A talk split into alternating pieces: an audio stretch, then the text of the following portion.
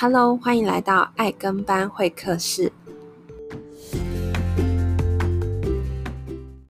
嗨，大家好，欢迎回到爱跟班会客室，我是 Lindy。今天很开心，我们可以再次邀请到网站架设网络行销达人 Steven 来跟我们聊聊，老板们在架设网站的时候应该要如何结合行销。不过在此之前，我想要先请 Steven 来跟我们分享一下，你上次录完 Podcast 之后，你的感觉是什么？Hello，大家好，我是 Steven。那非常谢谢 Lindy 再次邀请我来分享。然后上次其实是我第一次录 Podcast，那我觉得好玩，然后来录制。嗯后来我发现到很感谢 Lindy，因为 Lindy 的这个频道还蛮有效益的。嗯、其实有厂商真的透过听完了这个 podcast 的时候，然后私讯我来问我有关于网站架设。哇！然后而且我记得那时候好像很快就找到你了。对，而且我很好奇他们怎么找到我，因为其实我好像揭露的资料很少。对，然后 Steven 这个词。对，然后就有。就有一个厂商，他写信到我的 email，然后跟我邀约，嗯、然后我明天就要去跟他谈他们的网站。哇，超酷的哎！而且其实这一个月内啊，我们现在的听众，我刚刚看了一下我的后台，就是我们现在听众已经有高达十二个国家，除了台湾以外，其实目前有美国、马来西亚、日本、英国、新加坡、澳洲、韩国、印尼、泰国、香港。重点是还有一个叫捷克的，我那时候看到那个捷克的英文名字，我还想说这是哪一个国家，然后去 Google 之后发现，哎，是捷克哎，然后所以我就想说，我应该要来学习一下用各个国家语言跟大家打招呼。那 Steven 你这边你要挑战一下，我们刚刚有稍微查了一下捷克语的你好要怎么说？呃，捷克语你好叫做阿霍伊。我觉得听起来蛮可爱的欸。对啊。好啦，那那我们今天其实要赶快进入正题，因为其实呃，我们上一次聊完那两个内容，就是一个是告诉大家为什么要架设网站，然后以及要怎么样架设一个网站之后，其实很多的朋友就会提到是说，那其实。我今天有了网站之后，我的下一步，因为对老板来说，其实我今天做这些事情的重点还是希望有钱嘛，有订单，对吗？所以站在 Steven 的角度，你觉得说我今天有了网站之后，我一定就会有订单吗？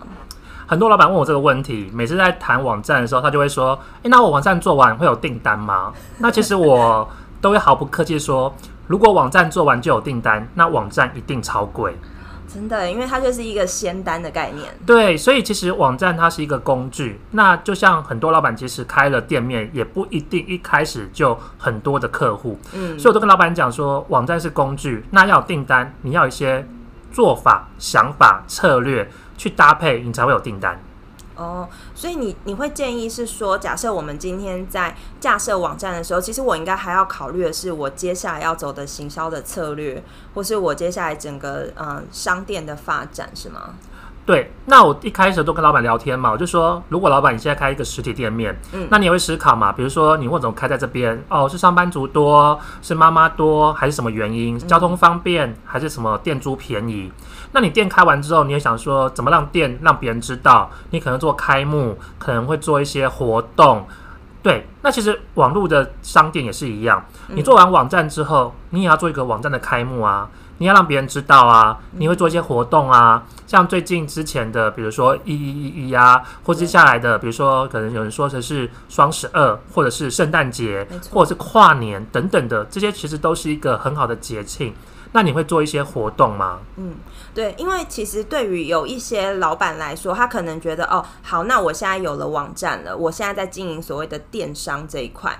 可是他们其实，在接下来该怎么做？可能有些人就是买广告，对吗？有些人会去买像 SEO 啊，或是 Google 关键字的广告。不过这一块感觉好像还是没有，真的是比较行销的层面。对，我觉得很多人会去买 SEO 买广告。那我常常开玩笑跟老板说：“老板，你觉得你有比别人更有钱吗？” 你是说钱要砸多一点，它的广告曝光量才会大？如果你可以砸一万块的广告就有效益，那我敢保证你的竞争对手就会砸一万二。哦，所以在这情况之下，谁获利？只有 SEO 广告公司获利啊！嗯、所以我会跟老板说，你当然你可以做一些费用去曝光，OK。可是除了之除了这些之外，你有没有再想到其他的行销活动？嗯，对。那我常常讲嘛，如果你开一个实体店面。你会发传单在你们这个店面附近的人，没错。那你开了网络店面，你要不要也来也来发个传单？嗯，那他的传单当然你要去想一些其他的方式。所以实体店面跟网络店面，我觉得他们的行销概念其实是一模一样的，嗯，只是老板总是觉得网络店面做完之后，订单就要从网络来，嗯，我觉得没有那么简单。因为我觉得站在老板的角度在想，我现在他心里想的应该就是就拿出他的算盘开始算，想说好，那 Steven 刚刚讲网站很重要，那我现在花了钱用了网站了，可是现在又跟我讲哈要行销，那我是不是又要再花一笔钱在行销？所以这边想要问 Steven，就是说，其实呃我知道 Steven 你们自己的工作团队，其实你们就是等于把架设网站跟行销去做一个完全的整合，怎么会有这样子的想法呢？呃，在我记得我在上次分享有提到嘛，就是我一开始的时候，我只想单纯的帮厂商架设网站，嗯，但是我后来在我的客户上面的反应，他常常说网站很差，欸，哎，那我就觉得，哎，欸，为什么网站很差？他说网站做完都没有订单呢，啊，所以我才发现到很多老板把网站的效益有没有好或不好的评鉴关键在于有没有业绩，有没有订单？对，可是这对我来讲其实很不公平，因为我觉得。这个业绩不是我能够负责，但是我又必须能够得臣服于这样的想法。后来我的想法是，如果我能够帮老板拿到网络上的订单，有业绩，老板就会觉得网站是好的，然后呢，进而帮我做分享。所以后来我在第二波我在做网站销售的时候，我就把行销的概念放进去，嗯我送给老板很多的行销的想法做法，让老板觉得可行。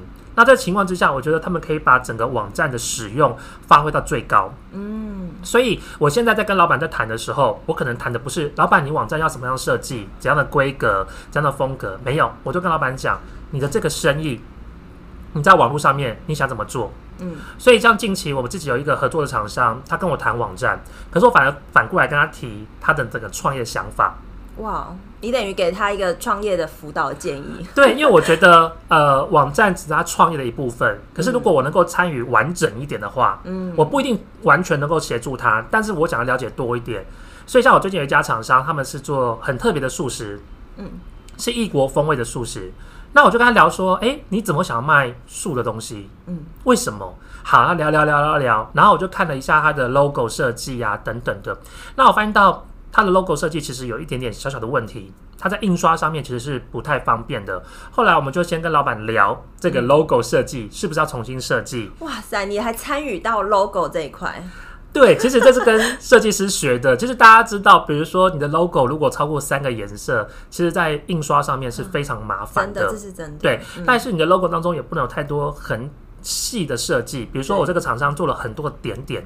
那这个点点其实，在印刷上面未来一定很多的问题。是，那我在跟我先跟厂商聊 logo 设计，聊他们的品牌，然后之后才开始慢慢的说，我们把整个的菜单重新做设计，包装重新做设计，然后最后才说，我们如果这些都 OK，我们再做网站。对对，因为我觉得它的基本面假设，就像刚刚 Steven 讲的，就是如果你觉得它的 logo 甚至菜单，然后还有一个很很多的。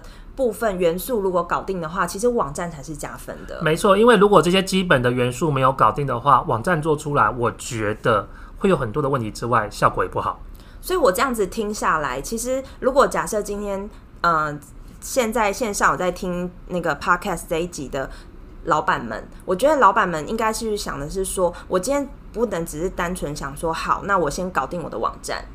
而是我要去想的是，那我有没有办法去找到一个行销的 solution，total 的 solution，可以去解决我整个，因为我的重点还是在于提升我的业绩嘛。没错，嗯，所以如果说老板在思考这个网站的地方，他可以呃跟他未来合作的团队，不一定是我，跟他合作团队多聊一点他的创业想法、理念、目标，或是接下来想要做的行销方式，对，然后让你的这个团队给你更好的解决方案。嗯，对，那网站可能不是第一步，可能是第二步、第三步都有可能。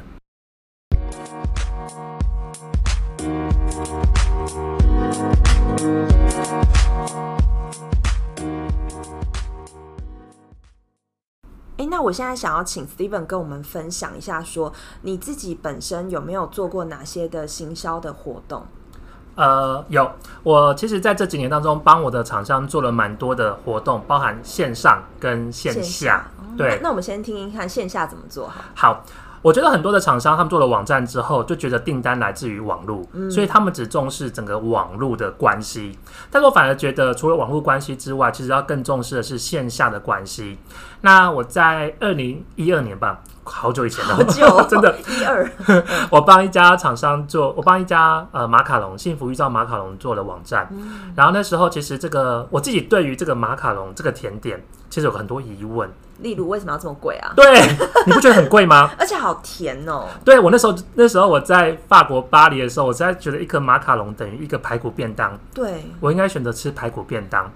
我学妹也说，她说学长。哦，刚好这个客户是我学妹，福大学妹。哦，学长，你知道马卡龙为什么那么贵吗？嗯，马卡龙是杏仁粉做的，不是面粉做的。面粉会发，杏仁粉不会发。而且他们所使用的原料都是从进口的原料，而且马卡龙是全手工去做的，其实花很多时间。嗯，我说哦，原来是这样。所以我那时候我就灵机一动，觉得。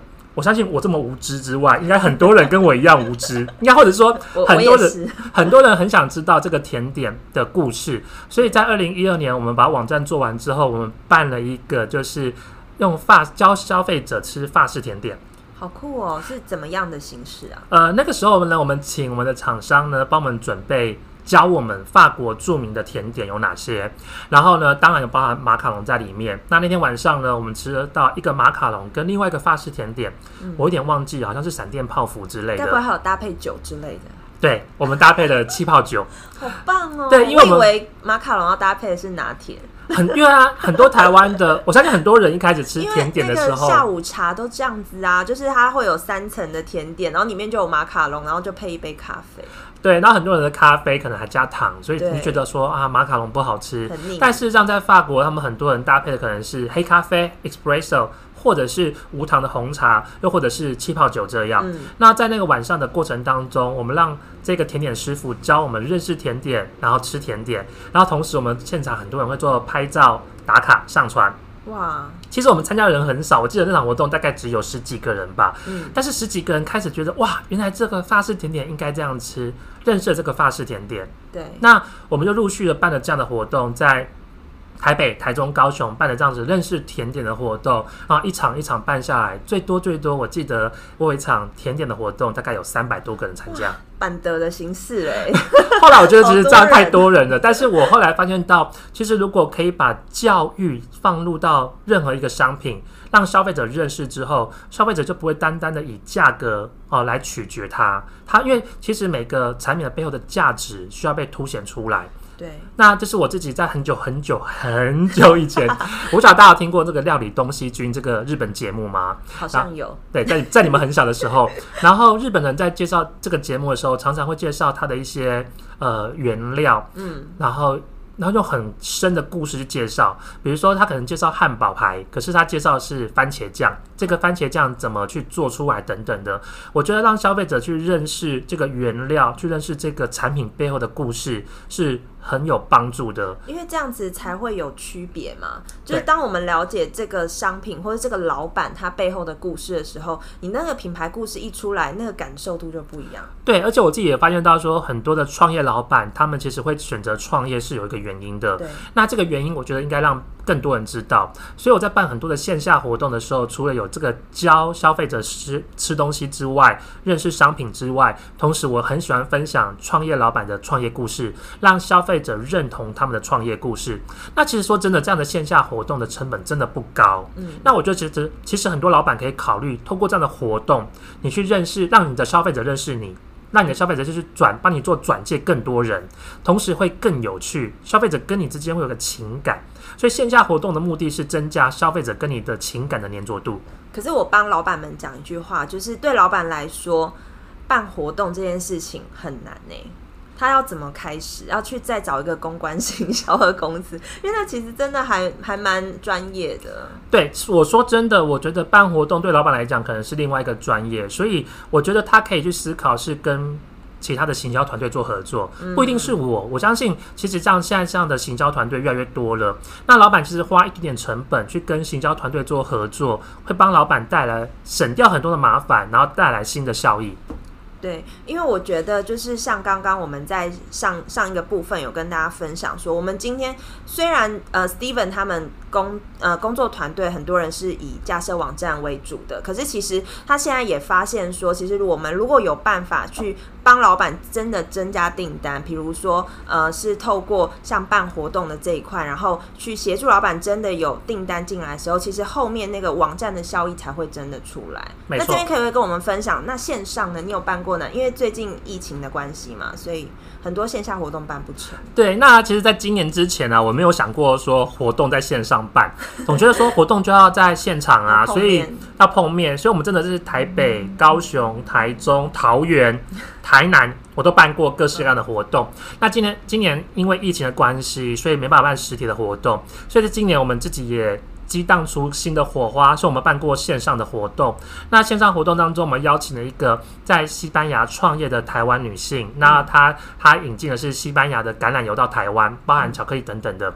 那这位是我的好朋友 Carol。那那时候我们的想法就是，诶，反正她刚好在。在在西班牙嘛，也不能够到到现场，所以我们就办了这种线上的这样子的活动，由他来分享他的创业故事。嘿、嗯，后来发到线上的活动，其实效益很好。线上他也不是只是讲产品而已。对，其实呃，产品是一定会介绍，但是我很喜欢老板分享他的创业故事。真的，因为我记得很久以前，Steven 有邀请我去一场，他帮三个老板。创就是一个一个活动，然后呢，他们都是新创公司的老板。那其实老实说，我已经有点忘记那里面的一些细节了。可是我很印象深刻的是那个老板站在台上，然后讲他的故事，然后他的那种为之动容的表情，然后就觉得哦。这种人就是一定要挺他，然后听他就是从他为什么想要创业，到他真的把这个产品弄出来，现在他会跟我们分享这个产品是怎么被制造出来的。没错，所以我们线上的活动那时候也是请这一个创办人 Carol 分享他的创业故事，当然介同时介绍他的产品。那后来翻到线上活动的好处是，其实那一场线上的活动有很多台湾以外的地方，我记得那时候好像也有包含美国、香港。等国家的人有参加，嗯，所以我发现到线上活动的好处是，你的品牌的知名度不会只限于呃只有线下当中某个区域，那线上的这样子的这个服务的范围其实更广的，就像这个 Podcast 可以到十二个国家一样。对，真的，我觉得这这个是接下来大家在考虑行销还有网站的部分，其实要去思考，就是说我要怎么样让我的能见度，然后甚至是顾客的粘着度可以增加。没错。